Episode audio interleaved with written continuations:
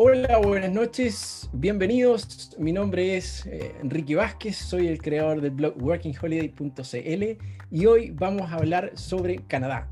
No solo del convenio Working Holiday, sino también de las distintas alternativas que hay para estudiar, trabajar y eventualmente residir en este país. Saludamos a nuestra invitada quien inició su aventura Working Holiday eh, y hoy nos comparte su historia desde Vancouver, Canadá. Dejo con ustedes a Carla Castro, Marketing Director de la agencia Global to Go. Carla, buenas noches. Adelante. Hola, muy buenas noches a todos. Eh, muchas gracias por la invitación. Eh, así que feliz de estar con ustedes compartiendo mi historia, que bueno, puede ser interesante compartirla para quienes está, estaban en la espera de la Working Holiday, pero quizás están buscando también alternativas de cómo venirse, ¿no? Em, porque hace poquito nos percatamos de que las visas Working Holiday están un poco copadas, así que qué mejor que tener opciones también para poder venir a este país. Así que les cuento, bueno, mi nombre, tal como decía Enrique, mi nombre es Carla Castro, eh, soy cofundadora y marketing director de Global to Go. Somos una agencia donde ayudamos a planificar los estudios eh, en Canadá. Y eh, mi historia comenzó justamente con una Working Holiday. Este hace el año 2013, cuando llegué por primera vez a este país. Em, imagínense que en ese tiempo, habiendo los mismos cupos, se perdían. Imagínate, ¿qué me dirán todas esas personas que dicen, pero ¿cómo? Si yo estoy postulando, ya llevo varios años postulando y no he tenido la chance de lograrlo. Bueno, en esa época, en esos años, eh, no estaba tan masivo esta información de la Working Holiday Visa. Entonces tuvimos la chance de poder eh, obtener una visa Working Holiday sin mayor inconveniente. Eh, tenía una parte que era digital y otra parte por papel, así que habían un poco más de chances disponibles para poder aplicar a, la, a la Working Holiday en ese entonces y obtenerla. Así que bueno, así la obtuve en el 2013, viajé, eh, llegué en, tiempos de verano en Vancouver y eh, bueno, me encontré con un Vancouver playero, un Vancouver playero, Florida, un Canadá, que la verdad es que yo decía, wow, en ese entonces Canadá tampoco era muy, muy viralizado en Chile como lo es hoy, que está como muy de moda. Eh, en ese entonces era casi que el Polo Norte. eh, entonces me encontré con un Canadá lindo, eh, florido, playero, justo en pleno verano. Entonces, eh, sin duda fue una primera impresión impresionante. que me encantó, así que fue como una, sin duda, una de las más, de las cosas más lindas que me encontré en primera instancia al llegar. Luego fui recorriendo la ciudad y me fui encontrando con lugares que eh, en Santiago, donde yo vivía en, ese entonces también, no era tan común. El ver calles pintadas de colores, eh, en este caso Davis Street, que es una, es una calle en el centro de Vancouver, eh, pintada con los colores del arco iris, muy de la mano con la comunidad gay, ¿no? y ahí me di cuenta de que es una ciudad Vancouver principalmente es una ciudad con mucha diversidad eh, en toda su expresión. Entonces eso me gustó mucho, la posibilidad de poder caminar tranquila en la calle, de que te vistas como te vistas, la gente no, no te va a mirar raro. Eh, esa, esa libertad que se respiraba en la ciudad me encantó. Y bueno, obviamente eh, había que empezar a conocer Canadá. Entonces, dentro de este año de Working Holiday, aproveché la instancia de ir a conocer las Rocky Mountains. Las montañas rocosas en Alberta, en la provincia de Alberta, yo viviendo en Vancouver, British Columbia, la provincia de Alberta es un tanto cercana, no es tan lejana, entonces pude ir eh, en bus, en bus, un viaje de cuatro días alrededor eh, en total, no el viaje desde aquí a allá, un par de horas, o sea, en unas horas tú puedes llegar en bus sin problema, pero un, viaje, digamos, como un fin de semana de vacaciones que me tomé para poder ir a conocer este lugar, eh, los lugares cercanos, Jasper, Banff, que eran muy, muy, son como muy reconocidos turísticamente dentro de Canadá, eh, bueno, por lo lindo de, sus lagos turquesa, de sus montañas hermosas. Yo dije, es el momento de aprovechar de ir a conocer. Así que fui a las montañas rocosas y me encontré con que era muy parecido a la Patagonia chilena. Yo cuando pequeña viví en Cochrane, eh, más allá de Coyhaique, quizás hay gente que ya lo conozca. Entonces, por el trabajo de mi papá, nos trasladaron para allá y viví eh, cuatro años en la Patagonia. Entonces, me pareció como muy similar a la Patagonia chilena, entonces fue como reencontrarme con esa belleza que ya viviendo en Santiago no la tenía hace muchos años. Entonces fue como otra arista de que dije, wow, es algo que me encanta de este lugar, poder compartir, digamos, con la naturaleza eh, en un lugar cercano. Y lo otro que me gustó mucho que dentro de Vancouver, que era donde yo vivía, ¿cierto? Era encontrarte eh, con naturaleza, con la fauna ahí mismo en la ciudad, siendo una ciudad, eh, con micro, buses que le llaman acá, con metro, con gente que así todo te encontrabas en la ciudad, por ejemplo, con ardillas, en la noche con, los mapaches, con los zorrillos, eh, con, incluso he visto eh, dentro de la ciudad eh, coyotes. Entonces es como, wow, tú dices, el, el, el, que esta ciudad pueda convivir de esa manera con la naturaleza hace que también sea como más equilibrada y eso me gustó mucho. Y por supuesto lo verde, mucho verde, mucha naturaleza dentro de la ciudad y por supuesto fuera de la ciudad. Y la ventaja que me gustó mucho de Vancouver fue que tenía playa, como les comentaba en un inicio, y las montañas muy cerca. Eh, si bien no, no, hago ni snowboard ni esquí porque soy muy miedosa, me encantaría en algún momento poder atreverme, la verdad. Eh, pero a la gente que le gusta puede ir a hacer snow, snowboard o esquiar a la montaña a una hora de la ciudad. Entonces, eh, eso para mucha gente no tiene precio. Así que me gustó mucho también una vida bohemia. En ese entonces era soltera, sin hijos, entonces era perfecto el momento adecuado para poder vivir toda esa experiencia. Y mm, bueno, jugando, conjugando un poquito el trabajo eh, que yo tenía en ese momento que trabajé en Starbucks, porque por lo general, como muy bien saben muchos ya que han vivido alguna Working Holiday, eh, los trabajos por lo general que uno postula una visa Working Holiday tiene que ver con el servicio al cliente, cafeterías, restaurantes, hoteles, de ese tipo de, oficios, eh, porque por lo general los que venimos con Working Holiday tenemos un nivel de inglés muy bajito, ¿cierto? Entonces son los trabajos que nos quedan como más a la mano para poder eh, ayudarnos a, a tener ingresos. Entonces a mí me tocó trabajar en, tuve la, ¿verdad? O sea, fue maravilloso poder ingresar a Starbucks porque tuve una experiencia súper, súper linda. Eh, el ver que el liderazgo también acá era mirado de un punto de vista mucho más humano, el que las jefaturas, eh, gracias a, que te ayudaban a hacer, o sea, hacían todo lo mismo que tú hacías, entonces, como ejemplo, era, eh, los podías visualizar como un buen líder. Entonces, eso me gustó mucho también y me, gustó, y me, llamó mucho la atención porque yo en Chile eh, en ese tiempo trabajaba en recursos humanos. Entonces me llamó mucho la atención el cómo eh, el jefe eh, estaba en las mismas que uno. Entonces eso fue muy lindo. Y encontrarme con compañeros de trabajo de todas partes del mundo me ayudó a darme cuenta de que era muy interesante conocer otras culturas en un mismo lugar. y eso me gustó mucho y bueno, y el poder caminar tranquila por, por la ciudad a la hora que fuera, incluso a veces me tocaba, me tocaba cerrar la tienda eh, a las 12 de la noche, porque estaba en una tienda más encima que abría a las 5 y media de la mañana y cerraba a las 12 de la noche, en pleno centro de Vancouver. Entonces, esas veces que me tocaba cerrar, eh, cerraba la tienda a las 12, con mis compañeros terminábamos de, de dejar todo limpio, todo ordenado para el próximo día y tipo dos y media, un cuarto para la una, ya me tocaba irme a la casa eh, de, la madrugada. Entonces, decí, ¿cómo irte a la casa caminando? Porque además vivía relativamente cerca, ahí mismo dentro del downtown. Eh, caminando unos 15 minutos, eh, a esa hora sola, o sea, te morís de miedo, pues, ¿cachai? Al principio era como, uy, qué nervio, pero ya después em, me fui dando cuenta que era como súper súper tranquilo. O sea, no había peligro. nada, nada. Eh, y la gente que veías en la calle, poca de partida, y como la misma que tú nomás, ¿cachai? Entonces, como todo súper tranquilo.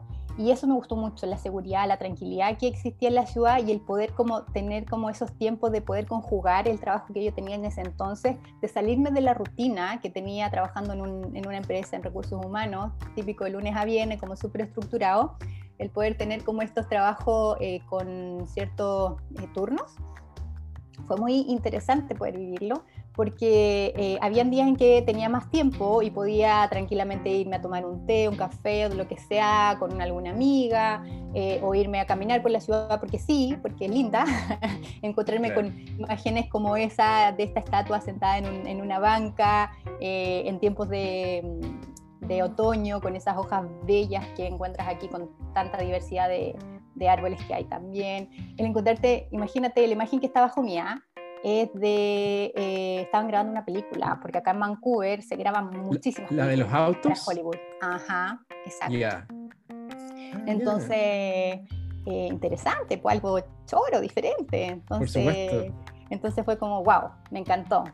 Entonces así fue como, me fui diciendo a mí misma, o sea, ¿por qué no eh, querer una vida así como para más largo plazo, ¿cachai? En ese minuto eh, no lo hice simplemente porque estaba comprometida ya para casarme a la vuelta de mi, de mi viaje, entonces estaba como todo armado, ¿cachai? Entonces como que no era un plan para el momento, pero sí en un futuro, no muy lejano.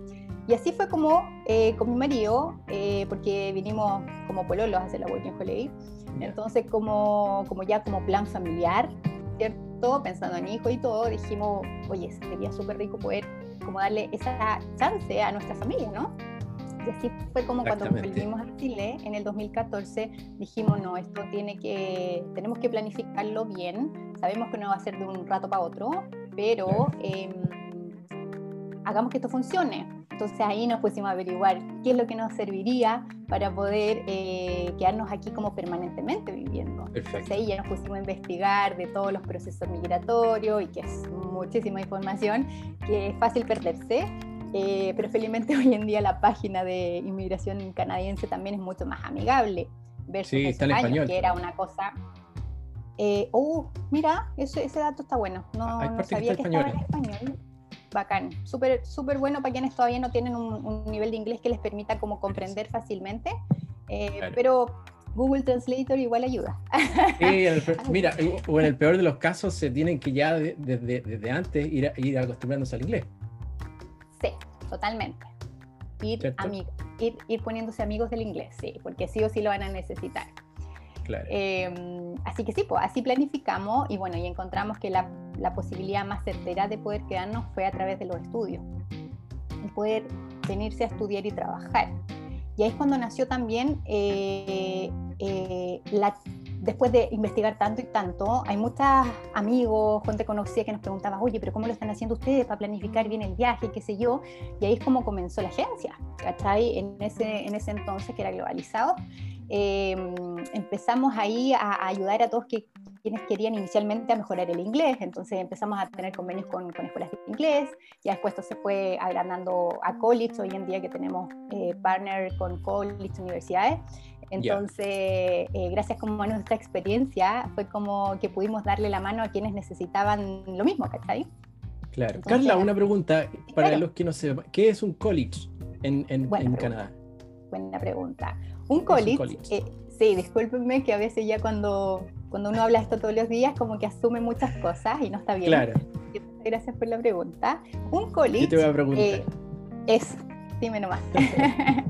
la voz de la audiencia seré por este rato. Muy bien, me parece. Em, un college es algo similar como un instituto en Chile. Y te digo algo similar, ¿por qué? Porque laboralmente hablando, acá en Canadá tiene mayor peso que el instituto en Chile. ¿Ok? Em, sabemos que los institutos en Chile también como que em, entregan educación más técnica y que es muy valorado a la hora de, de ingresar al mercado laboral yo creo que en Chile ya nos estamos dando cuenta de eso, porque antiguamente era como, no, todos tenemos que ser profesionales y la verdad es que el tener técnicos, especialistas es súper importante. Entonces, a eso como que se enfocan los colleges, a como especializar a los estudiantes, donde pueden estudiar certificados o diplomas. Los certificados por lo general son un, programa más cortito, como más por encima, digamos, ¿ok? En cambio el diploma es más profundo. Los certificados por lo general pueden ser de un año, los diplomas de dos años. Entonces profundizan mayor la información en el segundo año. El primer año es como, eh, como el mismo currículum, ¿ok? Como que pasan los mismos cursos, las mismas materias. Pero el segundo año es la especialización.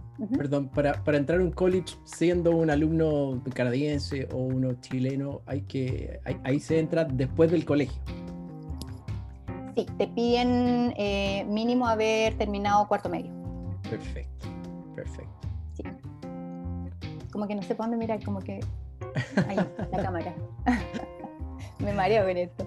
Oye, eh, así que sí, eso es un college. Entonces, quienes están pensando en, venir a estudiar a Canadá es una súper buena opción porque la ventaja de los colleges también es quienes eh, piden nivel de inglés más bajito. y una pregunta, nuestra audiencia, eh, bueno, nosotros estamos orientados a Chile, pero también a veces tenemos algunos asistentes de otros países. ¿ah? Vi ahí en la vi en el, en el registro que habían personas desde Bogotá, Colombia y otros países probablemente, pero mi consulta, generalmente nuestra audiencia son personas que ya terminaron el, el, colegio y yo diría el, sobre el 90% son personas que ya tienen un título técnico o profesional, ¿ya? Para esas personas también el college es una opción? Sí, claro que sí claro que sí. Primero que todo, porque sí o sí van a mejorar su nivel de inglés, que es como la clave cuando tú estudias acá. Eh, y segundo, porque muchas personas que dicen, mira, yo ya estudié eso, pero me gustaría estudiarlo igual porque una que es en inglés y otro que muchas veces son otras formas, otras miradas, dependiendo del país. Otras formas de realizar, por ejemplo, el trabajo. Otras legislación. Entonces hay muchos que se vienen a estudiar algo parecido o similar a lo que hacían en Chile, por esa razón. ¿Ok? Em, bueno, siguiendo con el relato. Aquí nos vamos entonces a qué es lo que pasó con más allá de la Working Holiday, porque claramente nuestra experiencia como que vinimos, lo pasamos súper bien, mejoramos el nivel de inglés, pero cuando, cuando vinimos, eh, vinimos de hecho como con ese enfoque eh, en Chile no nos iba mal, eh, teníamos un trabajo estable eh, y la clave sí para mejoras laborales era el nivel de inglés. Entonces dijimos, bueno, ¿cómo lo mejoramos, cierto? Entonces fue una alternativa venirse con Working Holiday a Canadá y nos vinimos a hacer un curso de inglés, porque hay muchos Working Holiday también que dicen, em, como no me piden nivel de inglés para postular, que está bien, me voy y me las arreglo, que también hasta cierto punto está bien, pero en algún momento van a necesitar el nivel de inglés como para seguir em, teniendo mejores opciones aquí en Canadá. Entonces, si bien los que se vienen con bajito nivel de inglés pueden optar a trabajos básicos como lavando platos, haciendo aseo, donde eh, tengas que seguir instrucciones y no mucho más allá con el inglés, eh, pero para quienes quieren mejorar realmente el nivel de inglés, eh, sí o sí, lo bueno, o sea, lo, recomendable es venirse a estudiar al menos un curso de inglés, por lo menos tres meses, para que vean un real avance en, el nivel que tienen. Eh, y claramente si se quieren quedar permanentemente ya un estudio superior. ¿Ok? Entonces, bueno, ese fue el, el, caso que hicimos nosotros planificadamente para poder eh, quedarnos, ¿no? Entonces, como les comentaba, eh, y porque tengo estas fotos aquí en mi presentación, porque en mi Working Holiday Visa lo pasé súper bien, conocí muchos amigos, me quedó una red de contactos a nivel mundial, porque empiezas a conocer gente aquí de todas partes del mundo, literal. Entonces, como que tu, tu, red de contactos se amplía a nivel global, ¿no? Entonces, lo pasé bien, mi red de, de contactos se amplió, eh, trabajé en un trabajo entretenido porque yo lo pasé súper bien, eh, me gusta el café, eh, entonces fue un súper buen trabajo para mí, pero me quedaba esto de, de, cómo lo hacemos entonces planificadamente para avanzar, para tener una vida permanente aquí en Canadá. Y por eso pongo esta imagen con las estrellitas, porque es como un paso a paso, un nivel tras otro que tú tienes que ir avanzando como para poder lograr lo que tú quieres alcanzar acá, ¿no? Claro. eh, una estabilidad económica, eh, un lugar eh, rico donde vivir, donde te sintáis contento con lo que estáis haciendo. Entonces ahí donde nace el tema de planificar a través de los estudios, porque si bien hay otros caminos para poder migrar a Canadá, muchas veces el, nivel, el nivel de inglés es un tope porque tienen un nivel bastante alto para, para poder venirse con Express Entry directamente, ¿cierto?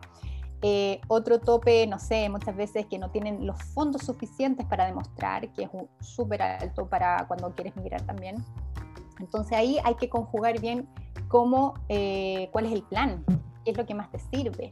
Entonces, dependiendo del perfil, obviamente es bueno que se revisen el perfil migratorio quizás con alguien que sepa. Yo estoy hablando de mi experiencia, yo no soy consultor de inmigración, entonces yo no, no tengo ninguna validez como para decirle a alguien, no, que lo que te sirve a ti es esto o esto. Claro. ¿Cierto? Entonces, en base a mi experiencia eh, y lo que he visto como en la experiencia de amigos, es que lo que más les ha servido para poder venirse permanentemente es venirse a través de los estudios. Y eh, ¿cómo me vengo entonces? Entonces esa era la pregunta. Y ahí nació eh, la información de, o sea, empezar a conocer de cómo se hacía para venir a Canadá. Entonces el permiso de estudio aquí en Canadá te permite trabajar siempre y cuando se cumplan ciertas condiciones. Perfecto. Una de ellas es que debes estudiar en un college o una universidad a lo menos de seis meses. ¿Ok? Sin embargo... La disculpa, este es el camino de eh, llegar con una visa de estudiante, ¿cierto? Así es. Perfecto, ya. Exacto. Entonces, eh, tienes que venir a estudiar al menos seis meses, ya sea un college o una universidad. No puede ser un curso de idioma, por ejemplo, una escuela de inglés, ¿ok? Eh, Si bien para la escuela de inglés te dan un permiso de estudio, cuando viene a estudiar inglés, incluso por más de seis meses, pero no te permite trabajar. Entonces, si tú lo que quieres también es trabajar, eh, tienes que cumplir ciertas condiciones. Entonces, el curso de inglés que sí sirve para esto es cuando haces una nivelación académica de inglés, ¿ok? Que es el llamado Pathway, donde es Perfecto. porque para quienes tienen nivel bajito de inglés, está la chance de que no mejoren en Chile, en México o donde estén, ¿Por qué? Porque todos sabemos que es súper difícil, que nosotros también nos pasó. Nos pusimos porfiados y dijimos, no, no queremos invertir en el inglés porque es una adicional el que tenemos. al presupuesto, ¿no? Y es una adicional al presupuesto pensando en, mejorarlo, ¿cierto? Pero eh, lo intentamos mejorar en Chile y fue tiempo perdido. Y plata, porque al final igual pagamos para mejorarlo, pero no, no cumplió el objetivo. Entonces al final lo único que pasó fue retrasar el plan. Entonces después comprendimos que la forma de venir era a través del pathway. ¿Por qué? Porque hacías una nivelación de inglés académica y eso te ligaba al otro programa porque lo toman como prerequisito del programa superior que tú paso previo. Exacto. Entonces, al ser un prerequisito del programa principal que tú vas a realizar, te lo, te lo toman como un combo y te dan el permiso de estudio y de trabajo. Entonces, eso es súper bueno. Y eso es como un tip para quienes están pensando en venirse eh, y no quieran retrasar más el, el, viaje porque sé lo que sé, lo que se vive, de estar ansioso con querer venirse y por el inglés que no logras avanzar, eh, no te dejan. Entonces, eh, yo les recomiendo sí o sí que para esos casos hagan un pathway, si pueden pagarlo también, por supuesto. Eh, y con eso obtienen el permiso de estudio. Y obviamente que tienen que estudiar algo, un certificado, un diploma, licenciatura o maestría para quienes ya quieren hacer un estudio superior. Carla, disculpa que te interrumpa. Em, esto del inglés, ¿ellos lo, piden medirlo con, un, con alguno de los exámenes internacionales o no? Exacto. Para ingresar a un college o universidad, por lo general piden un IELTS, un TOEFL. Esos son como los dos más reconocidos que piden. Okay, con ciertos niveles, obviamente. Un IELTS por lo general es un 6 o 6.5. Eh, pero la gran ventaja que está dejando esta pandemia es que, bueno, muchos de, quienes nos están viendo probablemente conocen Duolingo como aplicación, pero no conocen el Duolingo English Test, que ese es un, un, test que apareció en esta pandemia y que ¿Ah, apareció para quedarse, parece. ¿Al nivel de IELTS y TOEFL? Exactamente. Mira qué interesante. Y lo más interesante es que es muchísimo más económico. Imagínate que el IELTS, por ejemplo, puede costar 300 dólares y el Duolingo cuesta 49 dólares. No, me digas. ¿Y dónde se rinde ese test? Online. online. ¿Lo aceptan online? ¿Lo aceptan? Todo online. Eh, es un examen que tú lo das, eh, si no mal recuerdo, dentro de una hora. Eh, te toman una fotografía, entonces en el reporte aparece tu fotografía y el resultado, y el resultado lo obtienes en no más de dos días. Súper rápido. Otra ventaja, porque IELTS, por ejemplo, demora entre, es alrededor de dos semanas. Perfecto. Ese lo están aceptando ahora desde que, desde, la, desde que está la pandemia. Ya. Claro, exactamente. Perfecto. Así que esa es una tremenda ventaja y que yo lo promuevo bastante por lo barato por lo rápido de obtener el nivel de inglés, aunque no sepan que no tienen el nivel de inglés suficiente para poder eh, ser aceptados sin condiciones en el college o la universidad, porque estas instituciones aceptan de todas maneras a los, a los estudiantes de manera condicional a que cumplen el nivel mínimo requerido. Entonces ahí cuando entra el pago. Perfecto, ahí vas a nivelación. Así es. Nivelación con una orientación académica. Claro. Exacto. Ya, perfecto. Te dejan listo para poder ingresar eh, satisfactoriamente y tener éxito en tus estudios en el college o la universidad. Claro, para entrar a la sala y entender lo que está pasando ahí. Exacto. No, porque lo, que tú dices es muy cierto. Generalmente, cuando uno está en Chile y no, no, ha tenido la oportunidad de vivir en un país de habla inglesa y donde todo el día es en inglés, uno cree en Chile, la gran mayoría dice, no, si yo aquí me entiendo, hablo, estudié un poco, conozco a los gringos en los bares y puedo hablar, ¿no es cierto? O ido de vacaciones. Exacto, he ido de vacaciones y, me doy a entender, pero cuando tú llegas a un país de habla inglesa, donde todo es en inglés, donde la gente te habla a su velocidad, con sus slangs, y, te hacen sentir mal a veces, es distinto, porque uno no entiende nada. Sí, sí. Bueno, qué bueno que dijiste eso de te hacen sentir mal. La verdad es que em, hay mucha gente que tiene ese temor.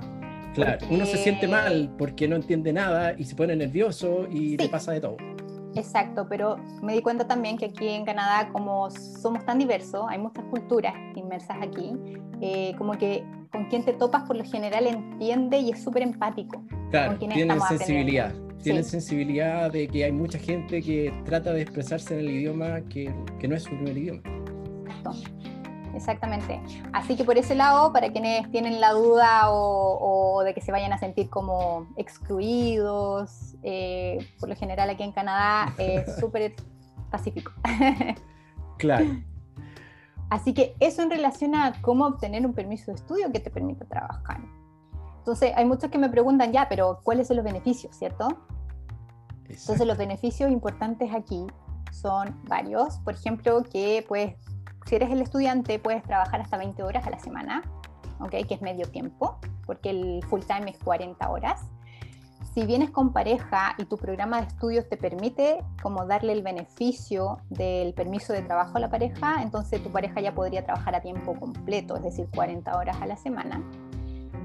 En este caso, cuando le das el permiso a la pareja, el programa de estudio tiene que, tiene que estar ligado a ciertos requisitos también. ¿okay? Que de eso podríamos hablar en otro, en otro live porque es como un poco más amplio. Claro.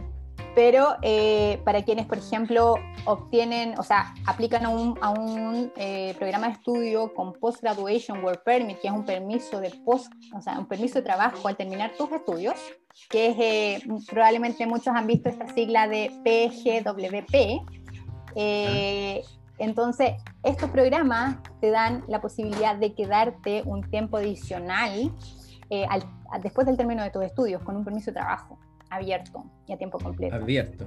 Entonces Expliquemos súper beneficioso. ¿Qué es lo que es un permiso de trabajo abierto y un permiso de trabajo cerrado? Para alguien puede tener la duda. Sí, un permiso de trabajo abierto es que tú tienes la posibilidad de trabajar con, tu quien, con quien quieras. ¿Ok? no está limitado al Tú puedes buscar un trabajo con cualquier empleador. Con cualquier empleador. Versus un trabajo cerrado. ¿Qué quiere decir cerrado? Que está amarrado a solo un empleador. Claro, perfecto. ¿Ok? Entonces, estos, estos permisos de trabajo que se obtienen al terminar los estudios eh, son abiertos. Entonces, tienen la posibilidad amplia de poder trabajar con quien quieras. y a tiempo completo. Disculpa, eso se puede obtener después de un college, ¿cierto? De un college o una universidad, por lo general públicos. Perfecto, ya. Hay algunos programas en ciertas instituciones privadas que están con este beneficio, pero son muy Correcto. Ok. Ok. Y quienes eh, vienen en familia con hijos, por ejemplo, una gran ventaja que no muchos saben es que los niños desde los 5 años estudian gratis en el colegio acá. Ya. Eso es cuando yo tengo una visa que me. una visa especial, digamos. Un permiso de trabajo. Un permiso, ya, con un permiso de trabajo los niños pueden ir al colegio y no se paga el colegio. Perfecto. Ya. Así que eso es súper bueno para quienes están pensando venir con niños. Muy bien. Ok, entonces, ¿cuáles son los tipos de programa de estudio?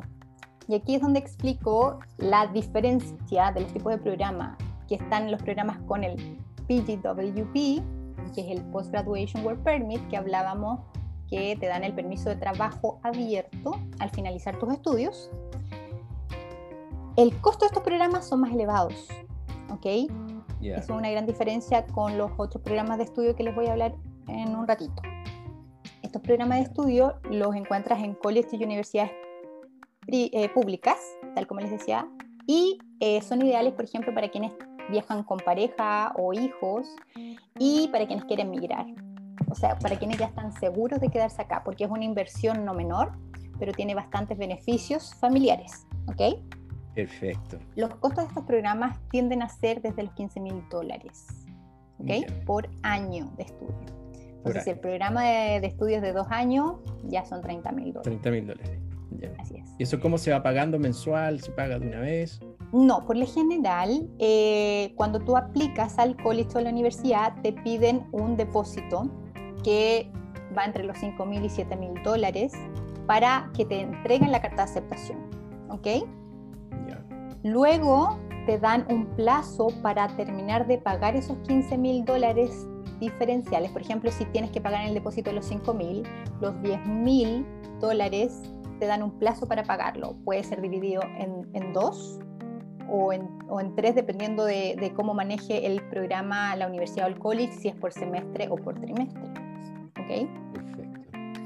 Eh, hay muchas también instituciones que eh, te, van te van cobrando los costos del programa dependiendo de los cursos que tú vas tomando. Entonces, el valor por curso, por ejemplo, son 800 dólares, por decirte un monto. Entonces, si tú tomas tres cursos en el, en el semestre o trimestre, entonces te van a cobrar esos 800 por tres. Perfecto. Ok. El otro tipo de programa que se encuentra aquí en Canadá son los programas con coop, ¿ok? Que son prácticas profesionales. Entonces, programas de estudios. Claudia, perdón, Carla, Carla. Cuando hablamos de dólares, hablamos de dólares canadienses, ¿no es cierto? Perfecto. Ahí en Google pueden encontrar la equivalencia. Exacto son alrededor de 600 pesos actualmente chilenos. Ya, 600 pesos para comprar un dólar canadiense. Así es. Perfecto, gracias. Entonces, los programas con Coop son con prácticas profesionales, pero no tienen Post-Graduation Work Permit, que es el permiso de trabajo al finalizar tu estudio. ¿Ok? okay. Tienen esa desventaja, pero tienen la gran ventaja de que son bastante más económicos. Los encuentras desde los 6 mil dólares por año. Perfecto. Dólares canadienses. Entonces, estos programas los encuentras por lo general en colegios y universidades privadas. Eh, como les indicaba, son más baratos versus los programas con el permiso de posgraduación.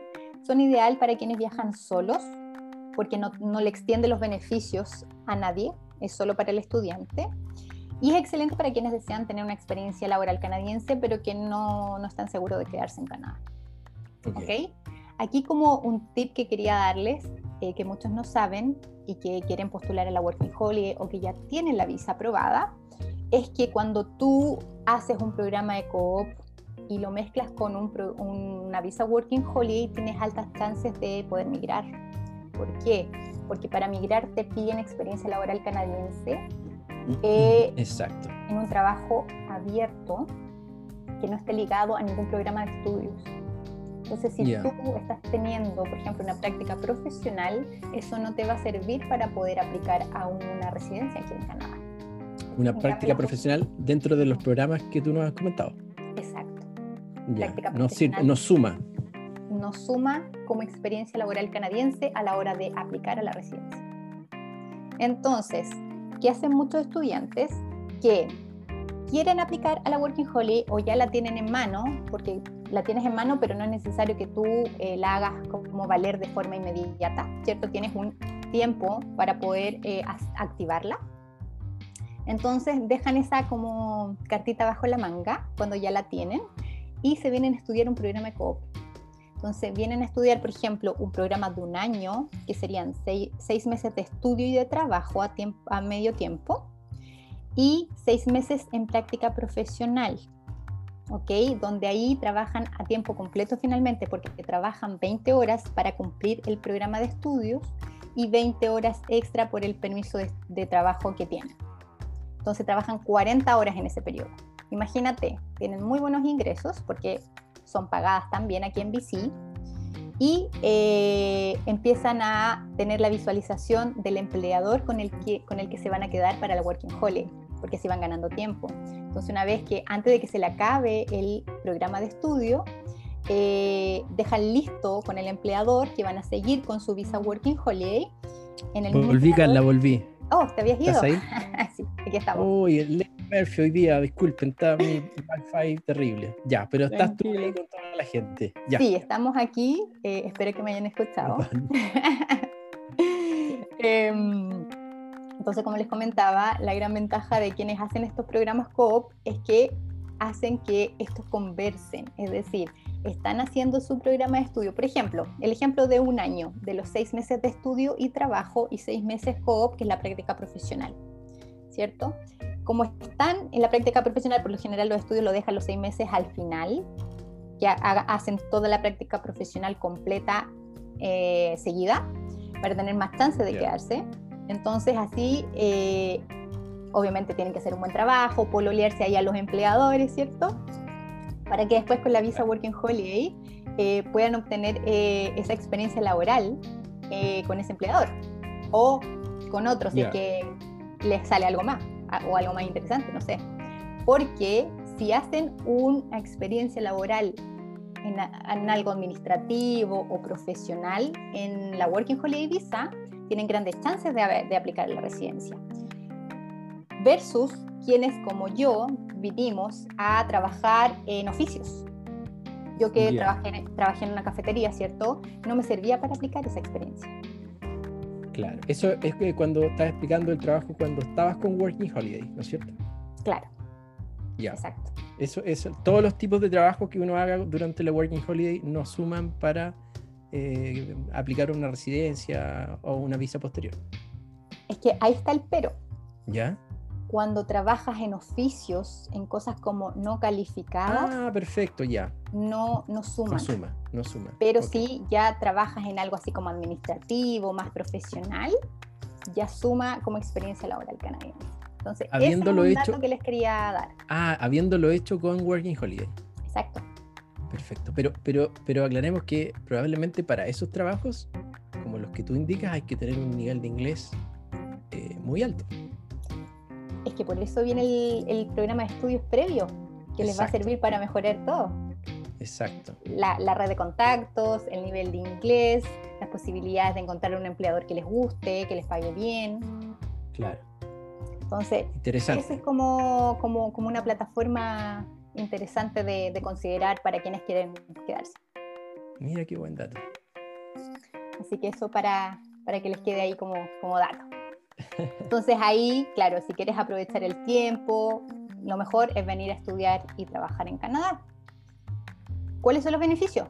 Que hablábamos recién, mejoras tu nivel de inglés, generas ingresos. Al estudiar acá, por ejemplo, en un COOP, que es un programa bastante más económico, pero como vas a tener la chance de trabajar medio tiempo mientras estudias y trabajar a tiempo completo en el periodo de la práctica profesional, tus ingresos suben bastante, tienes un buen ingreso. Ya les voy a mostrar eh, un cálculo que hice para ustedes para que vean más o menos cuánto es lo que podrían ganar mínimo mensual. ¿Ok? Eh, y obtienes la experiencia laboral canadiense que te va a permitir, te va a dar la chance para poder empezar a tener la visualización migratoria. ¿Ok? Entonces, aquí quería mostrarles cuánto es lo que gana mínimo por hora un, eh, trabajador aquí en Canadá. En Canadá se divide eh, por provincias. Cada provincia eh, tiene diferentes salarios. ¿okay? Cada provincia tiene un salario mínimo y en este caso marqué dos, que es Alberta y Saskatchewan. ¿Por qué? Porque Alberta hoy en día es quien está pagando más por hora de trabajo, que son 15 dólares la hora y Saskatchewan es quien está pagando menos, ¿ok? Como para que sepan también y visualicen ustedes mismos dónde les gustaría ir y mm, consideren este dato. Yo me voy a eh, enfocar en British Columbia, que es donde yo, donde yo vivo, eh, donde están pagando 14.60 la hora. Y también, ¿por qué me voy a enfocar ahí? Porque eh, tiene una tasa de desempleo bastante baja es menor al promedio canadiense, o sea, menor al promedio del país eh, y tiene muchas chances de eh, ofertas de estudio y laborales, por supuesto. ¿ok? Entonces aquí les quiero mostrar eh, el desempleo aquí en Canadá en el 2020 fue 8.8% en plena pandemia. ¿Ok? Versus el promedio canadiense que fue 9.5%. ¿ok? Y de ahí para arriba todas las provincias que tienen un desempleo mayor y para abajo las que tienen menor tasa de desempleo. Perfecto. Ahora, British Columbia, ¿cuánto está pagando mensual si trabajo 20 horas a la semana, por ejemplo, como estudiante? Como estudiante tú podrías ganar alrededor de 1.168 dólares la hora como mínimo mensual te digo como mínimo porque hay muchos estudiantes que obtienen salarios mayores que el mínimo. ¿Ok? Entonces, como estudiante trabajando a medio tiempo, tú puedes, puedes ganar mínimo mensualmente 1.168 dólares canadienses. Y ya cuando trabajas, por ejemplo, en el periodo de coop, que es cuando puedes trabajar tiempo completo, porque unas las 20 horas de, em, de, la práctica profesional para cubrir tu programa de estudios, más las 20 horas que tienes como trabajador por estar estudiando.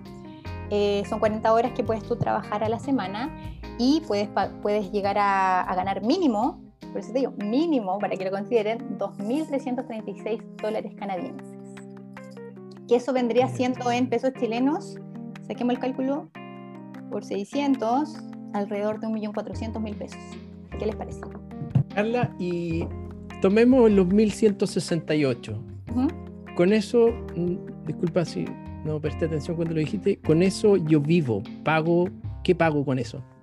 Sí, mira, con 1.168 dólares canadienses son alrededor de 700 mil pesos chilenos. Con eso tú vives tranquilo aquí en Canadá, pero eso te sirve como para vivir, o sea, pagar arriendo, comida y los extras, por supuesto. Eh, en una habitación compartida, ¿ok? Aquí se usa muchísimo, y no tengan miedo de eso, de compartir las habitaciones. ¿Por qué? Porque te ahorras dinero eh, en ese ítem, que es lo más caro aquí en Canadá, que es el valor del arriendo. Ya. Eh, entonces, por, por arriendo mensual compartido, tú puedes encontrar por 600 dólares, por ejemplo. Perdón, ¿esa es una habitación compartida o, o una casa compartida? Habitación compartida. Ya, perfecto. Incluso, sí, porque oh, e, e, está muy divertido porque me dice, pero ¿cómo? Acá también se da, en, obviamente en tiempos no pandemia, de que se arriendan sillones.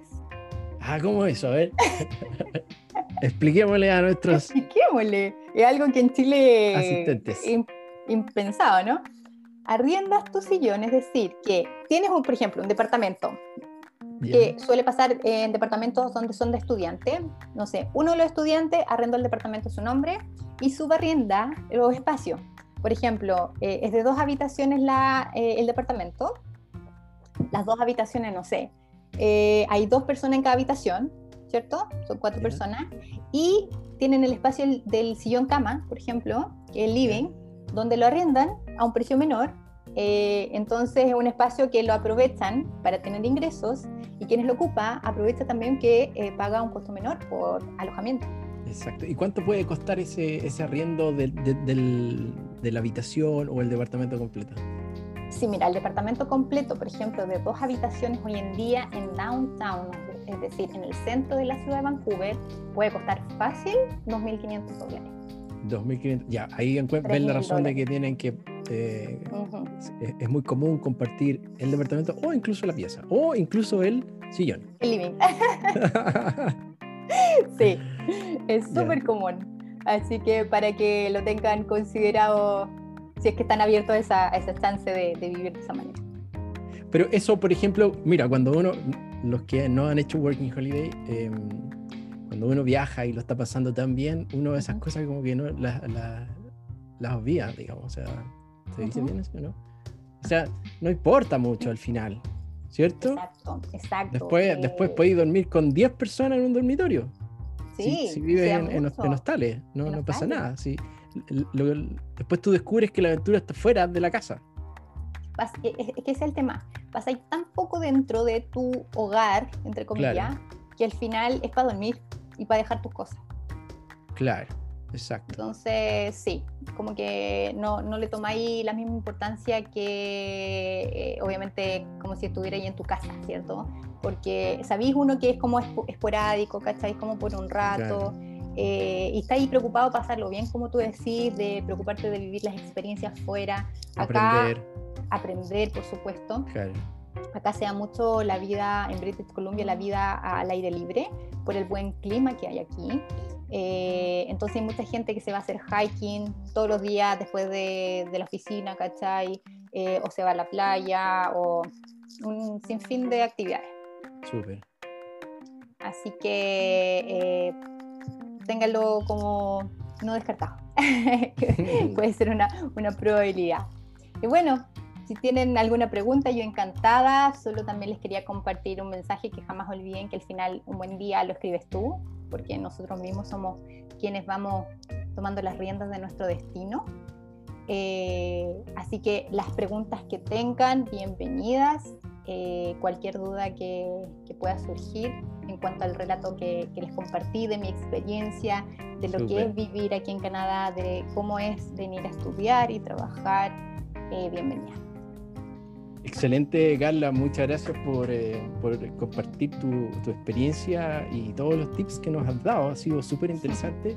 Em, la idea de estas charlas de mitad de semana que vamos a hacer de aquí para adelante es conversar un poco más allá de la Working Holiday, eh, conversar sobre temas eh, que son complementarios y sobre todo que después de un viaje y una aventura Working Holiday donde uno muchas veces cambia para siempre en su vida, ¿cierto? hayas vivido seis meses, ocho meses o un año en otro país muy distinto a Chile, eso te va a cambiar de alguna manera, ¿cierto? Y muchos, que, muchos quedamos, a mí en mi época también, con muchas ganas de ir y volver y hacer más cosas, seguir haciendo working holiday o ir a estudiar y hacer una vida como lo estás haciendo tú eh, en este minuto con tu marido. Entonces, eh, bueno, te agradezco mucho haber compartido esto y eh, demos paso a las preguntas. Yo creo que vamos a tener que hacer otro live porque... Cuando quieras hay muchos tips. Oye, a ver, vamos, vamos aquí por parte, vamos a tratar de, eh, de, avanzar con las preguntas. Dice acá, a ver, espérate, hagamos una cosa porque, mira, yo voy a leer y de ahí voy a prender mi cámara para que nos veamos. Ok, ok. A ver, ¿qué dice aquí? Me hizo estudiar que me trabajarse. Ya, mira, voy a, adaptar esta pregunta. Eh, para ir, me preguntan específicamente para ir a trabajar, ¿ya? Y si eso se hace desde Chile o se hace cuando está allá. Yo creo que esto, ahí tú respóndelo en función de tu experiencia, porque es una pregunta muy amplia, creo yo. Sí, también estaba pensando lo mismo, es muy amplia la pregunta. Si me estás preguntando en relación a lo que estábamos conversando, eh, de buscar un trabajo, por ejemplo, mientras estudias acá, eh, lo recomendable es obviamente estar acá. Eh, Hoy en día las barreras de geográficas, gracias al Internet, están totalmente abajo. Eh, puedes empezar a postular trabajo desde fuera de Canadá, pero el empleador, por lo general, habiendo tanta oferta también laboral aquí, eh, la experiencia que yo tengo y que he visto es que, por lo general, eligen gente que ya está acá. ¿ok? Entonces, lo que yo recomiendo es que cuando llegan, ya vengan como con, un currículum armado, acá se llama resumen, y adicionando una cover letter. que esta cover letter, que es como una carta de presentación. Que es súper importante acá. Entonces ahí como que tú resumes un poco en cómo puedes aportar al cargo que tú que estás postulando. Es importante esa carta. Sumamente importante. Entonces, esas dos cosas son fundamentales a la hora de postular un trabajo acá. Eh, hablando de cuando no, era, no había pandemia, se daba mucho de que como los estudiantes eh, por lo general empiezan, como tienen nivel bajito de inglés, empiezan en trabajos de oficio, eh, customer service, cafeterías, restaurantes, hoteles, iban presencialmente directo al hotel o al restaurante donde les tincaba trabajar. Entonces iban dejando sus currículum o eh, lo que recomendaba mucho que a nosotros, eh, con mi marido, nos resultó en ese entonces, fue como patudamente pedir hablar con el manager. Así. Si al final aquí a lo más te van a decir que no, nadie te conoce, así que hay que claro. atreverse. no, y eso es importante porque, como tú dices, de repente tú vas a un restaurante donde hay otros working holiday, porque eh, digámoslo, uno va de Working Holiday, yo, cuando fui, yo pensé que era el único que tenía esa visa. Y yo fui a Nueva Zelanda y habían 40.000 personas con Working Holiday. No, nunca 40.000, pero había miles de otras personas. Entonces en Canadá te vas a encontrar con Working Holiday de montones de otros países. Y todos están compitiendo por el mismo trabajo. Entonces tú vas a un restaurante y, le preguntas a una persona que también está con Working Holiday y quiere hablar con, y te va a decir probablemente que no hay trabajo. ¿Cierto? Exacto, exactamente.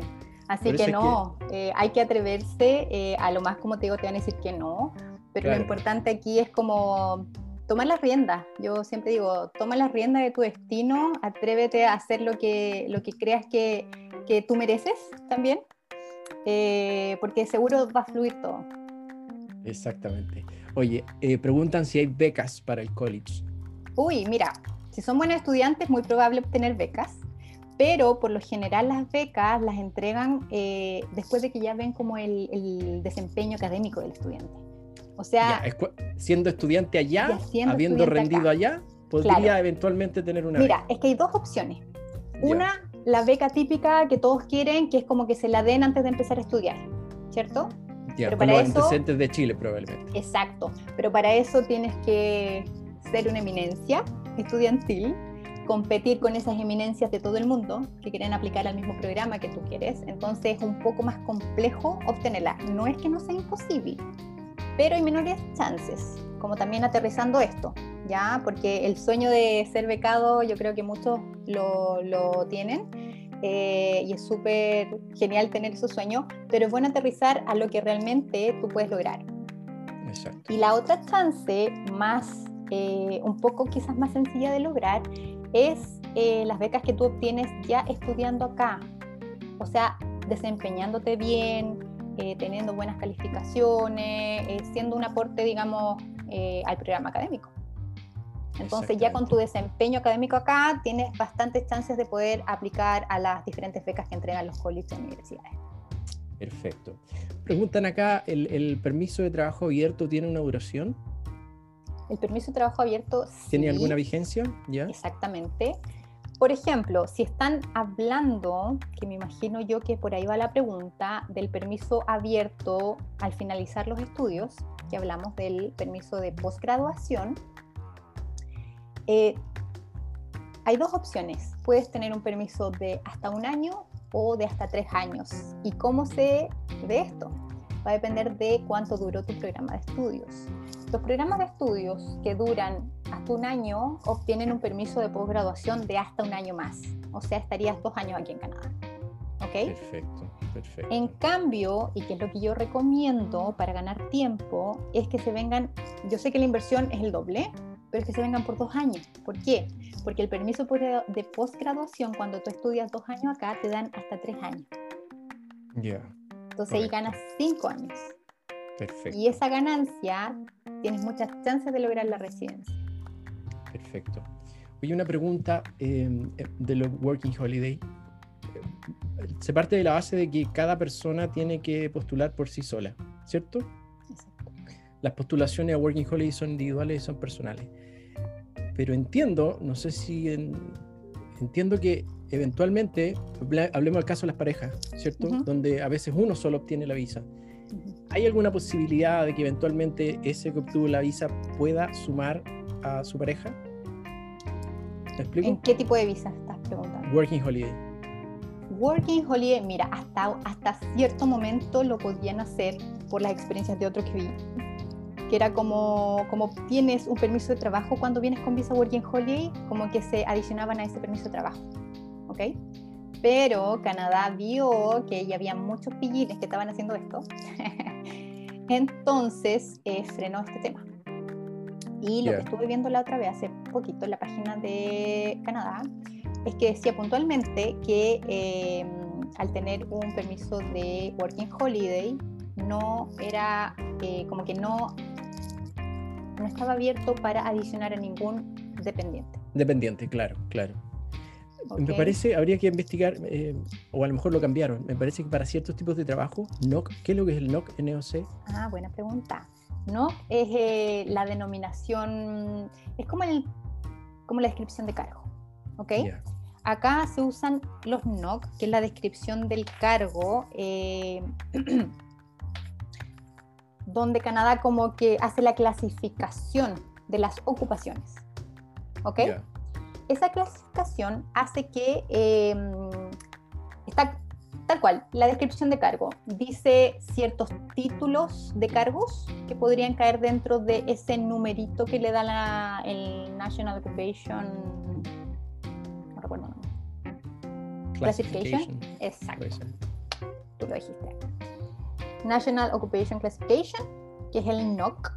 ¿Ok? Entonces, tiene una numeración y que dentro de esa numeración caen ciertos cargos y que tienen que tener por lo menos, creo que un 70% de las main duties, que son como las tareas principales de esos cargos.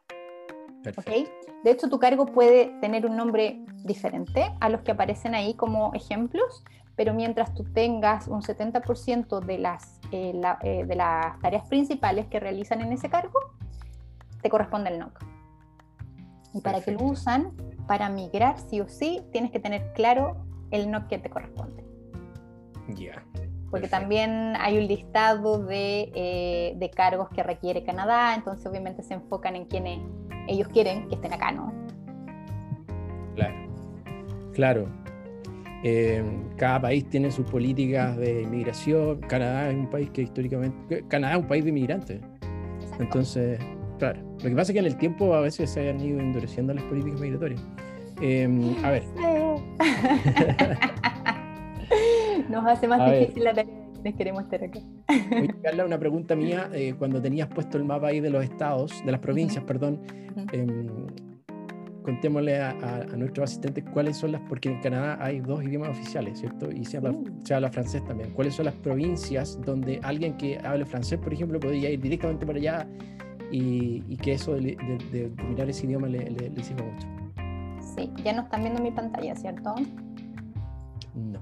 Les voy a compartir de nuevo la pantalla para que vean, em, vean las provincias, porque probablemente muchos la vieron, pero eh, no lo retuvieron. Entonces, ay, ¿qué hice? Eh, corrígeme si me equivoco. Entiendo que las provincias francófonas son más receptivas a, los, a la inmigración o no? Em, sí, tienen políticas un poquito, o sea, bastante diferentes. ¿Estoy compartiendo? Sí, ahora sí. Em, bastante diferentes eh, al resto de Canadá. De hecho, la provincia de Quebec, que es la que vemos aquí, no sé si ven.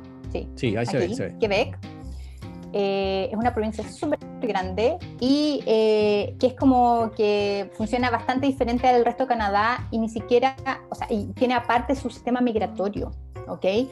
Todos los que ingresamos a la página de, de canadá.ca eh, son para programas dentro de las provincias, de todas las provincias menos de Quebec, ¿ok? Para migrar a Quebec es una página diferente, tienen políticas diferentes y como tú bien dices, se habla francés. Eh, bueno, en todo Canadá los dos idiomas oficiales es inglés y francés, pero en la única provincia donde realmente se utiliza más que nada el idioma es en Quebec. ¿Ok? Eh, efectivamente hay políticas mucho más, o sea, con menos restricciones para migrar, por lo que yo entiendo. Es como mucho más fácil poder migrar, pero eh, los impuestos también son mucho más altos. Entonces hay mucha gente que dice, claro, a lo mejor voy a poder migrar, pero el costo que me va a salir no va a ser menor. Claro. Entonces ahí es bueno investigar mucho para quienes quieren venir, eh, qué es lo que les gustaría hacer acá, eh, qué es lo que les vendría mejor al bolsillo, a los beneficios que les podría otorgar esa provincia, eh, porque también hay programas provinciales, de hecho, los PNP, los programas de nominación provincial, que cada provincia maneja migratoriamente. Entonces, como tip, hay que investigar. también es bueno investigar Oye, eh, Carla, ¿qué es lo que es la Express Entry? Express Entry eh, es una forma, eh, es un programa de migración que creó Canadá hace un par de años, donde hizo esto que como definió bien cómo quería, a qué tipo de gente quería, ¿cierto? El Express Entry es un sistema donde caemos todos los que queremos migrar a como una piscina, igual que la Working Holiday, a una piscina de aplicaciones donde estamos ahí esperando la invitación. Pero para esperar la invitación tienes que cumplir ciertos requisitos, igual que el Working Holiday. ¿Ok? Entonces funciona muy parecido a quienes ya están familiarizados con la Working Holiday. Entonces tú haces tu aplicación y esperas la invitación. Entonces una vez que te invitan a a, como a, la, o aplicar la residencia permanente, tienes que demostrar los documentos que tú dijiste que tenías. Perfecto. Eso tiene algo que ver, tiene algo que ver con el tratado. Creo que hay un programa de migración, de movilidad que tiene, que se desprende del tratado de libre comercio. ¿Eso es sí, el CCFTA, exacto. ¿Cómo es eso? Es un, es un tratado de libre comercio que está adjudicado entre Canadá y Chile, eh, donde eh, permite, tal como tú dices, la movilidad provincial. Em, o sea, yo te digo todo esto también porque leí mucho en base a mi experiencia y, buscando todos estos caminos de cómo, cómo quedarme acá. Cómo llegar. Em, entonces hay un listado de profesiones en Chile eh, donde hay ciertas profesiones que están como dentro de este tratado. Entonces es un poquito más fácil poder llegar eh, con un permiso de trabajo, pero es cerrado. Es un, trabajo es un permiso de trabajo cerrado porque el empleador es, es un cuento complejo porque, primero que todo, hay pocos empleadores que conocen ese tratado. Entonces tú cuando aplicas desde Chile, eh, no es tan fácil explicar este tratado y de que puede ser un beneficio para el empleador también. ¿cachai? Porque no es tan complejo el tema de, trámites que tienen que hacer. Eh, pero conozco a gente que estando acá ya ha logrado eh, generar esto con los empleadores para poder seguir extendiendo su estadía. Por ejemplo, alguien, claro, claro, alguien que está con Working... Había, hay unas personas que me están preguntando cómo quedarse después de Working Holiday y es lo que hemos hablado aquí, ¿cierto? Estamos analizando las distintas alternativas y la que tú estás comentando sería, por ejemplo, el caso de alguien que trabajó meses y meses con un empleador con visa working holiday y después podría eh, acudir a este tratado para quedarse. Además que ya lo conocen, digamos. O sea, ningún empleador, es muy poco probable que un empleador que nunca te, no te conoce haga todos estos trámites por ti. Claro, a no ser que, que tú tengas una experiencia laboral de mucho tiempo, hayas hecho un trabajo muy específico, quizás algo más técnico. Exactamente, exactamente. A ver, ¿qué otra cosa más preguntan por acá? Bueno, preguntan mucho por el nivel de inglés, ¿cierto? Yo creo que es, es, claro, como tú lo comentaste, que a mejor nivel de inglés o francés, según sea el caso, más y mejores oportunidades. Claro que sí, claro que sí. O sea, sí o sí, lo recomendable es que vengan al menos con un nivel intermedio para que se puedan desenvolver de buena manera acá tanto en la búsqueda laboral como en el trabajo que van a realizar, porque sobre todo quienes están buscando las chances de poder quedarse, eh, el nivel de inglés va a ser clave. ¿Qué le dirías tú eh, a las personas que muchas veces em, dicen yo tengo una profesión en Chile, de las, de las típicas valoradas acá, y, me voy a ir a Canadá y quiero trabajar en lo mismo, ¿cierto? Eh, mira qué buen punto tocaste porque... ¿Qué le dirías tú? Es que mira, a mí me pasó con mi Working Holiday, trabajando en Starbucks, me tocaba hacer de todo. Literal, de todo, baños, limpiar las mesas, hacer cajas, hacer café, de todo, literal. Entonces un día yo me veo barriendo la tienda y veo mi reflejo en uno de los vidrios. Yo digo, ¿qué estoy haciendo aquí? Barriendo. ¿En qué, minuto? ¿Por qué? ¿En qué momento me, me, vine a meter en esto, cachai? Eh, entonces, hay muchos de nosotros eh, que no, nos quedamos así como, ¿qué estoy haciendo? Pero después te viene como, oye, pero si es algo esporádico, es algo que no voy a querer hacer toda la vida, porque por algo estudié, ¿cachai? Eh, pero es como la plataforma para seguir avanzando en, esta, en este proceso, ¿cachai? Por eso les mostraba esta imagen como con las estrellitas, como paso a paso, porque hay muchos de mis amigos que, bueno, ya me he hecho amigos acá y que vienen con la idea que tú me dices, de, pucha, yo tengo una profesión en Chile, me va súper bien, eh, ¿para qué irme a Canadá a empezar de abajo? Porque por lo general empezamos de abajo, a no ser que sea un caso de éxito que hay, eh, pero son los menos, ¿cachai? Sí, siempre hay. Pero siempre hay. Y bien por ellos. Es posible, yo digo, yo digo, es posible, es posible. ¿Cuán probable? Poco probable. Poco probable. Entonces, ¿qué pasa? Que el camino normal y regular que vivimos, eh, los que venimos para acá, es empezar de abajo, empezar en un trabajo en oficios, eh, ya sea por el nivel de inglés que tení, eh, o porque tenéis que empezar a hacer carrera y generar lazos con la gente acá, ¿sabes? Y una buena forma de hacerlo es a través del trabajo. Entonces, yo le digo, si tienen eso en la cabeza de que es esporádico, de que es una forma de empezar tu vida acá, y está ahí dispuesto a hacerlo, dale, pero si no, si lo vaya a venir a pasar mal, si, si te vas a estar con este tema de todos los días, así como, pero ¿por qué? Si yo tengo una profesión, ¿por qué estoy haciendo esto? Eh, no es para ti. Sí, no, lo, que yo siempre sugiero a, las personas que eh, tomen en cuenta el capital cultural que van a adquirir después de una visa Working Holiday, ¿ya? Em, porque muchos dicen tal cual lo que tú dices o sea, yo estudié, estudié cinco años, estudié seis años, cuatro años y trabajaba bien y ahora aquí estoy barriendo.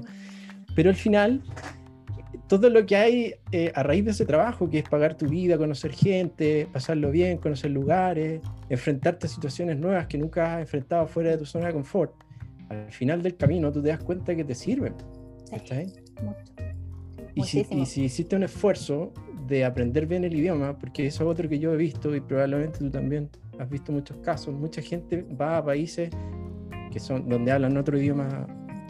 Bueno, todos los países Working Holiday hablan idiomas distintos a español, ¿no es cierto? Entonces, yo les sugiero que aprendan bien el idioma.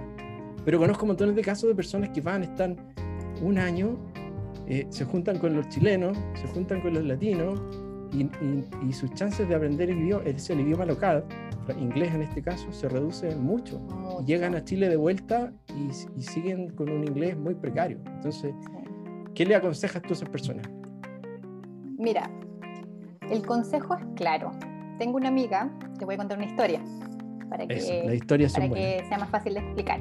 Tengo una amiga que, eh, bueno, nos conocimos acá, chilena, eh, teníamos como varias cosas en común y eh, llegamos a estudiar en la misma escuela de inglés pero con niveles de inglés diferentes, donde ella llegó con un, yo venía con un inglés intermedio bajo, ella venía con un inglés súper básico, pero dijo no, esto no me lo va a ganar, no me lo va a ganar, y nos veíamos de vez en cuando porque me hacía la cruz, porque no quería juntarse con nadie que hablara español, ¿sabes? Porque es inevitable. tú estás con gente que sabéis que habla español y Vas a hablar español. A hablar inglés, ¿cachai? Claro, y, y, si los dos hablan inglés champurreado, nada bueno va a salir de eso. Exacto. Entonces, yo, le, yo después con, con el tiempo, eh, yo la felicité y, y, le dije, yo te admiro mucho porque con el pasar del tiempo su, su nivel se incrementó, pero a otro mundo, ¿cachai?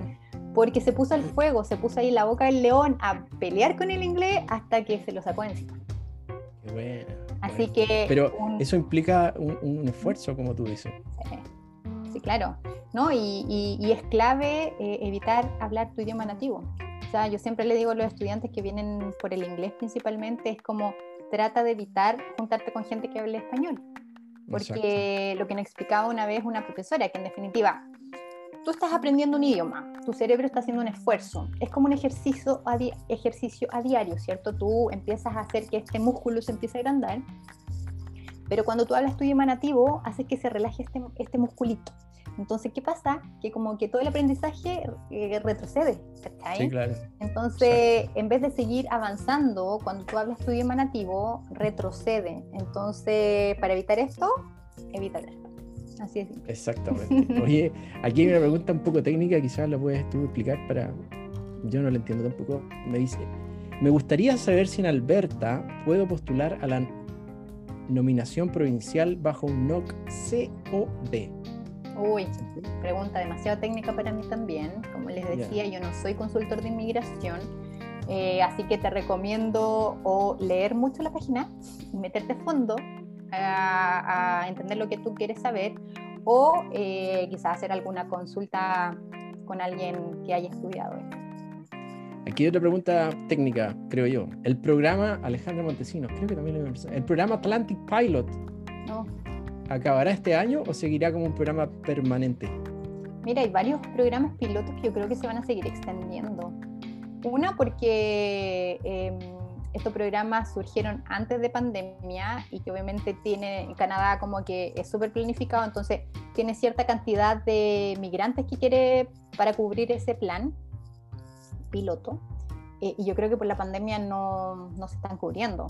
¿cachai? De hecho, eh, saliendo un poquito de esta pregunta, hace un par de semanas salió un tema súper novedoso para los estudiantes internacionales que jamás se había dado en Canadá pero como Canadá necesita tantos migrantes por año para cubrir eso, eh, como mucha gente no puede venir, ¿cierto?, de afuera, eh, están aprovechando quienes estamos acá, o sea, los residentes temporales, ya sea eh, estudiantes internacionales que están graduándose o, ya han sido graduados, le está dando la posibilidad de aplicar a la residencia. ¿Podéis creer eso? Cosa Mira qué buen dato. Mira qué Entonces, Canadá está un poco desesperado por cubrir sus, sus números. Entonces, es muy probable que estos planes pilotos, como el, el, Tech Pilot, incluso que hay uno relacionado a personas que estudian y, han tenido experiencia en IT, en IT. Ya, tecnología de la información. En tecnología de la información. Eh, y como el plan atlántico. Yo creo que es probable que se extiendan Mira que bueno, entonces en el fondo hay que estar, hay que estar revisando qué nuevos programas y oportunidades aparecen. Aquí una pregunta de Elena. Dice, ¿puede ir mi mamá a estudiar a Canadá? En el fondo, esto que hemos hablado, ¿cuál es el rango de edad para ir a un college o ir a la universidad? ¿Cuál es el rango de edad y que me van a dejar entrar a Canadá con la visa que tú que corresponde? Claro para poder ingresar a un programa de estudios aquí en Canadá, mínimo te piden haber cursado cuarto medio, haber terminado cuarto medio. Entonces, sí o sí, 18 años es como la edad mínima, pero edad máxima no hay para estudiar. Entonces, de hecho, conversando el otro día con una chica que es consultor de inmigración, me decía que las, personas que, ella ve y, las ayuda, las asesora con el tema migratorio, quienes tienen mucha edad o sea, mucha edad, suena como divertido porque más de 35, te digo mucha edad, eh, las mayores chances para poder migrar es a través de los estudios. Porque por edad, por el expresente que antes me preguntabas, tiene diferentes factores que tú tienes que, que, ir como cumpliendo puntos. Entonces, uno de los factores es la edad, y mientras más edad tienes después de los 30, vas bajando puntaje en ese factor. ¿Cachai? Entonces, para cubrir, como, eh, como para darle peso a tu perfil migratorio, tenés que cubrirlo por otro lado. Exacto. Por eso eh, los estudios clave en ese caso. Perfecto, perfecto. A ver, vamos a seguir. Tenemos muchas preguntas. ¡Wow! Oye, muchas preguntas. espero, espero que las que estoy seleccionando representen el, interés mayoritario, pero tengo ahí muchas preguntas. Eh, a ver, ¿Qué dice acá? Eh, estoy leyendo en otra pantalla que tengo allá.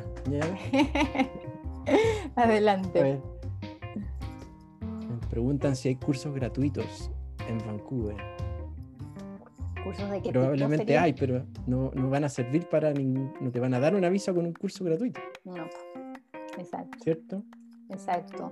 Yo lo que he sabido, sí, de, personas que vienen a Canadá por diferentes temas, em, por diferentes visas, qué sé yo, eh, es que, por ejemplo, han tomado cursos gratuitos que hay en las iglesias, de, te dan cursos de inglés em, como más conversacional.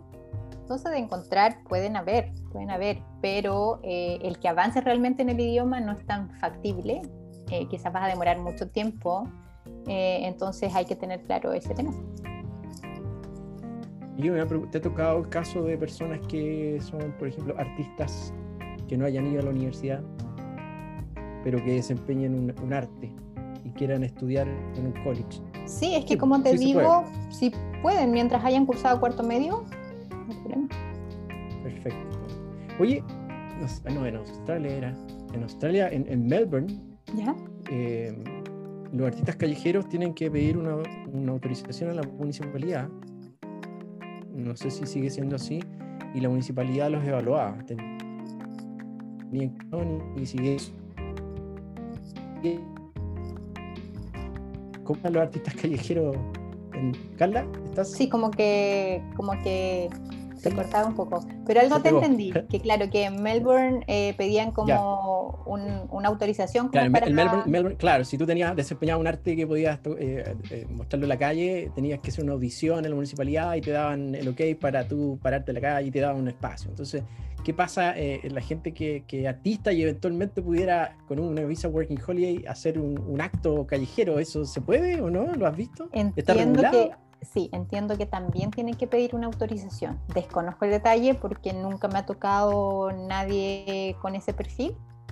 Em, pero por lo que he leído en algunos grupos en Facebook es que sí, confirman de que hay que pedir una autorización para poder estar en la calle haciendo el arte. Claro. Mira, hay varias personas que me, comentan su profesión y que tienen experiencia y quieren ir a trabajar allá en su profesión. Respondamos eso desde el punto de vista del idioma. O sea, yo creo que si no tienes un buen idioma es difícil, ¿no es cierto?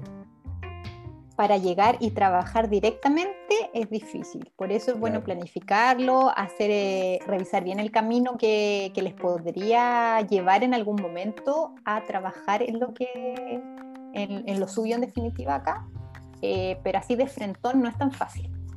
No es imposible, pero las probabilidades son bajas. Oye, eh, ¿qué pasa si yo hago el pathway? ¿Cierto?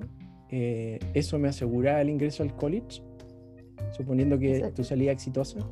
Exacto, o sea, siempre que obviamente cumplas el mínimo requerido del inglés dentro de la nivelación que tú estás haciendo, o sea, si pasáis el curso en definitiva, claro que sí está el cupo para seguir Exacto, ya no tienes que rendir IELTS o TOEFL de nuevo. Es una gran ventaja. ¿Lo rindes para entrar? Que puede ser un IELTS o un examen no muy exacto. De hecho, nosotros, como te digo, muchas veces para el Pathway ni siquiera te piden un test internacional. Eh, a veces te miden directamente en los colleges o universidades, pero lo que recomendamos nosotros para evitarse retrasos en las aplicaciones es que realicen un Duolingo English como te decía, es barato, es rápido obtenerlo, es todo online. Entonces es una alternativa que nos está dejando la pandemia a favor. claro, claro. Mira, hay una persona que dice que eh, tiene eh, un título y un doctorado en Chile. Em, pero mezcla, mezcla dos cosas. ¿ah? Mezcla el tema de podría aplicar una visa de estudio-trabajo si me fuera a hacer un postdoctorado. Ah, ya, ya le entendí la pregunta. Si, quisiera hacer un postdoctorado, eh, ¿podría tener alguna chance de trabajar paralelamente o podría trabajar después? Yo entiendo que también, yo entiendo que también cae dentro del permiso de estudio y trabajo, porque si vendría a estudiar acá a Canadá. Eh, pero sí, como son poquitos casos en relación a los postdoctorados o incluso doctorados que vienen a hacer a Canadá, eh, no tengo estudiantes que lo hayan hecho, como para decirte por experiencia propia que sí o sí pasa, pero yo, según mi lógica, es que sí tendría el permiso de estudio y de trabajo. Claro, claro. Oye, y las personas que, em, bueno, eh, pregunta mía, Y, supongamos que una persona obtiene, no, pues que en- para las becas Chile, que este año están suspendidas, creo, bueno, el año pasado, no sé, este año, eh, primero hay que ser aceptado en la universidad. ¿cierto? Y después uno va a becas Chile, a becas Chile a buscar el financiamiento. Claro, eso entiendo Ya. también. Las personas que quieran hacer ese camino también pueden eh, ser, eh, tomar la, la asesoría de ustedes, ¿Para Becas Chile dices tú? ¿sí? Mira, para Becas Chile eh, puntualmente no, pero sí quieren am, tener una- un apoyo a la hora de aplicar al programa de estudio de su interés y nosotros tenemos cómo apoyarlo, en definitiva, totalmente. Ya, o sea, una persona que El quiera... tema está en que eh, Becas Chile como que acepta eh, ciertas universidades como Ya. muy puntuales, tú sabes, dentro de un listado, un ranking, como un poco más acotado. Perfecto. Entonces, eh, lo veo quizás un poquito más complejo. perfecto, perfecto. Eh, a ver, ¿qué más podemos preguntar? ¿Qué pasa con las homologaciones? ¿Qué tan necesario? Eh, La homologación lo entiendo como la convalidación, ¿está bien dicho? Sí, dame dos segundos que el gato Sí. está arañando la puerta y no escucho nada. Espera un poco. No hay problema, no hay problema. Oye, yo voy a estar aquí mirando, tenemos un montón de preguntas, vamos a tratar de avanzar. Ya, Ya. he vuelto. Oye, eh, La homologación me decía ahí. Sí, e- eso también es- lo- te lo pregunto como, como alguien que quiere working, que tiene working holiday y, y quiere homologar su, su título, o como Mm. alguien que, que no va a ir a working holiday y va a ir a estudiar. ¿Es necesario hacer esa convalidación u homologación? No sé cómo es la palabra precisa para eso. Claro, la palabra sería como certificar tus estudios fuera de Canadá, eh, porque homologar, la palabra homologar entiendo que es cuando te consideran esos estudios así como que te sirven para, para decir yo estudié esto y es lo que vale aquí en Canadá, ¿cierto? Entre comillas es eso, es como extraña la figura, porque eh, lo que hacen, por ejemplo, eh, el WES, que es el más reconocido, ¿cierto? Eh, pero hay otras instituciones que hacen esta certificación de tus estudios fuera de Canadá, que están aprobados por el gobierno, eh, identifican, toman tus estudios y revisan si lo que tú estudiaste eh, es un bachelor, es un máster, a, a qué, como a qué grado académico sería aquí en Canadá, ¿cachai? En mi Ya. caso, por ejemplo, eh, creo que no lo hice tan bien. Uno así va aprendiendo. Eh, cuando hice mi homologación o mi certificación de mis estudios, eh, lo que pasa es que yo soy ingeniero comercial de la Universidad de Santiago y de la Universidad de Santiago también hice un programa de estudio que se llama Tecnólogo en Administración de Personal, que eso lo estudié antes de la ingeniería comercial. Ok. Entonces, yo mi lógica fue enviar los dos programas de estudio, pero envié solamente los títulos, para que entendieran también de que eh, mi ingeniería comercial eh, había efectivamente homologado cursos que yo hice en, en el primer programa de estudio, en el tecnólogo, ¿cachai? Ya. Entonces, eh, me tomó que era un bachelor acá. ¿Cachai? Estos, estos dos programas eran un bachelor acá. ya. Pero, conociendo la experiencia de otros, muy interesante, por eso es bueno conversar con la gente, es que, por ejemplo, una, una amiga que era, eh, bueno, que es eh, ingeniero civil industrial, mandó sus dos títulos, o sea, el título y la licenciatura. Perfecto. Entonces, ¿qué pasó? Que le dijeron que era un máster. Ya. Y calificó como máster. Calificó como máster sus estudios. Entonces yo dije, claro, pues si yo hubiera mandado esos dos títulos, en definitiva, Exacto. como son, como, como suman creo que más de cinco años, ya te lo toman como un máster, porque por acá, acá por lo general los bachelors son de entre tres y cuatro años. Claro. Es que acá en Chile estudiamos mucho, es muy largo el camino. sé, yo sé si cuando converso con gente de acá y estamos conversando de qué, qué- qué hicimos previamente, qué estudiamos, me dicen, pero ¿cómo tantos estudios que tienes? O sea, como que no lo pueden creer. Los países industrializados, no sé, formar un ingeniero son cuatro años. Cuatro años y listo. Exacto. A trabajar o a hacer otra cosa. No, no estar ahí No gastando están- por las puras. Oye, otra pregunta interesante que tiene que ver con, los periodos para ingresar a esto. ¿Cuáles son los periodos del año que, se tienen que, eh, alguien que esté proyectando? Dice, oye, me, estoy proyectando para marzo, para... Sí, mira, eh, los periodos de estudio, eh, por lo general, son en enero y septiembre de cada año. Eso es como las fechas típicas que utilizan las universidades o colleges para ingreso, exacto, para ingreso. Hay algunas que otras que tienen como intermedios en mayo. Eh, ese es como el, otro intake que tienen, la fecha de ingreso. Pero sí o sí, enero y septiembre. Perfecto, perfecto. A ver, sigamos avanzando. ¿Cuánto tiempo trabajar? Carla, el estudio en inglés previo. Ya, bueno, como resumen, como decía la Carla, llegar preparado, pero en el fondo el verdadero inglés lo van a aprender allá trabajando y viviendo la vida todo el día en inglés. y, estudiando, porque finalmente acá podéis aprender inglés, pero aprendí el inglés de la calle, ¿cachai?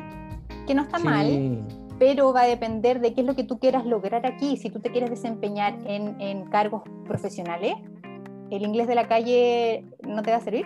No, no, no. Si la idea es yo soy de la misma idea tuya y es lo que siempre sugiero, que si quieren lograr un buen nivel de inglés, estudien en una escuela, estudien tres meses o cuatro meses, depende del inglés que tengan al principio, y va a llegar un minuto dentro de la sala que tú mismo te vas a dar cuenta que ya ese dólar adicional eh, no te va a rentar, ¿cierto? Y tú mismo te vas a dar cuenta cuando tenés que salir de la escuela. Pero ese tiempo que estuviste en la escuela vas a aprender cosas que en la calle no aprendes. Gramática, por ejemplo, expresiones. Es importante hacer ese camino y no llegar convencido que uno tiene un muy, muy buen nivel de inglés. A veces no es tan así. y se dan em, cuenta acá, en verdad. claro. Oye. porque hay muchos que me eh, dicen, no, si yo tengo nivel de inglés intermedio, ok, si tú lo dices, yo te creo. Pero después me dicen, ay, no, me falta mucho nivel de inglés para entender, para desenvolverme. Porque a veces eh, entienden mucho, pero les cuesta hablar. Entonces, claro, es otro proceso. que creían eh, ya baja de una, ¿cachai? Claro, es otro proceso mental hablar. Sí. No es lo mismo que mirar una película y entender, es diferente. Sí, totalmente. A ver. Mm, ya, sí, más o menos las preguntas son de. Ves, muchas preguntas tú las has contestado en tu relato y yo creo que eh, ya en honor al tiempo eh, sería bueno que nos dijeras ¿cómo podemos contactar a Carla Castro? Si yo me quedé con muchas dudas o le quiero contar mi, historia, mi necesidad, mis sueños, ¿dónde encuentro a Carla Castro? Sí, mira, yo los invito a seguirnos en Instagram, que es la red que estamos utilizando más para, para estar en contacto con quienes quieren venir a estudiar, entender bien el proceso y todo. Entonces nuestro Instagram, bueno, tú lo has compartido también en, tu, en tus redes sociales. Ajá, eh, es global2go.ca. Eh, así nos encuentran en Instagram, que coincide con nuestra website. Está en la caja del chat al principio arriba, en la del chat, no de las preguntas. Arriba al principio está quedó el, el Instagram. Súper. Entonces, por esa vía, sí o sí nos pueden contactar eh, y les vamos a estar ayudando, apoyando con todas las inquietudes que tengan para que vengan de forma planificada, no estén con ese dolor de guata de esto va a resultar o no, lo importante es hacerlo bien para que también la inversión valga la pena. Oye, Carla, te quiero agradecer infinitamente. Ha estado muy entretenida esta conversación. Ahí después conversaremos porque quizás eh, tenemos que hacer otra sesión. Eh, hay muchos aspectos que quizás eh, no, no, conocemos. Y agradecerte tu tiempo, tu, tu simpatía y y profesionalismo a entregarnos esta información. Em, muchas gracias y quiero también despedirme de todos los asistentes que, mira, son las diez y media de la noche eh, y están aquí. Hemos tenido una muy buena audiencia. ¿Qué hora tienes tú allá, Carla? Siete y media de la tarde, así que todavía me queda para disfrutar le, pueden escribir ahora y Carla yo creo que todavía les puede contestar.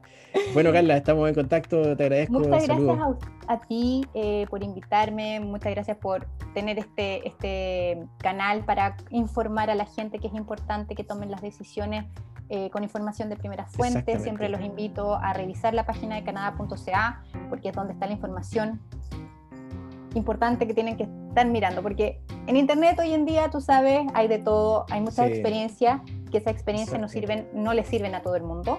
Entonces, ojo con eso para que tomen buenas decisiones. Perfecto. Muchas gracias, Carla. Un placer. Que estén muy bien. Gracias a todos. Muchas gracias a todos. Que estén muy bien. Buenas noches. Muy amable.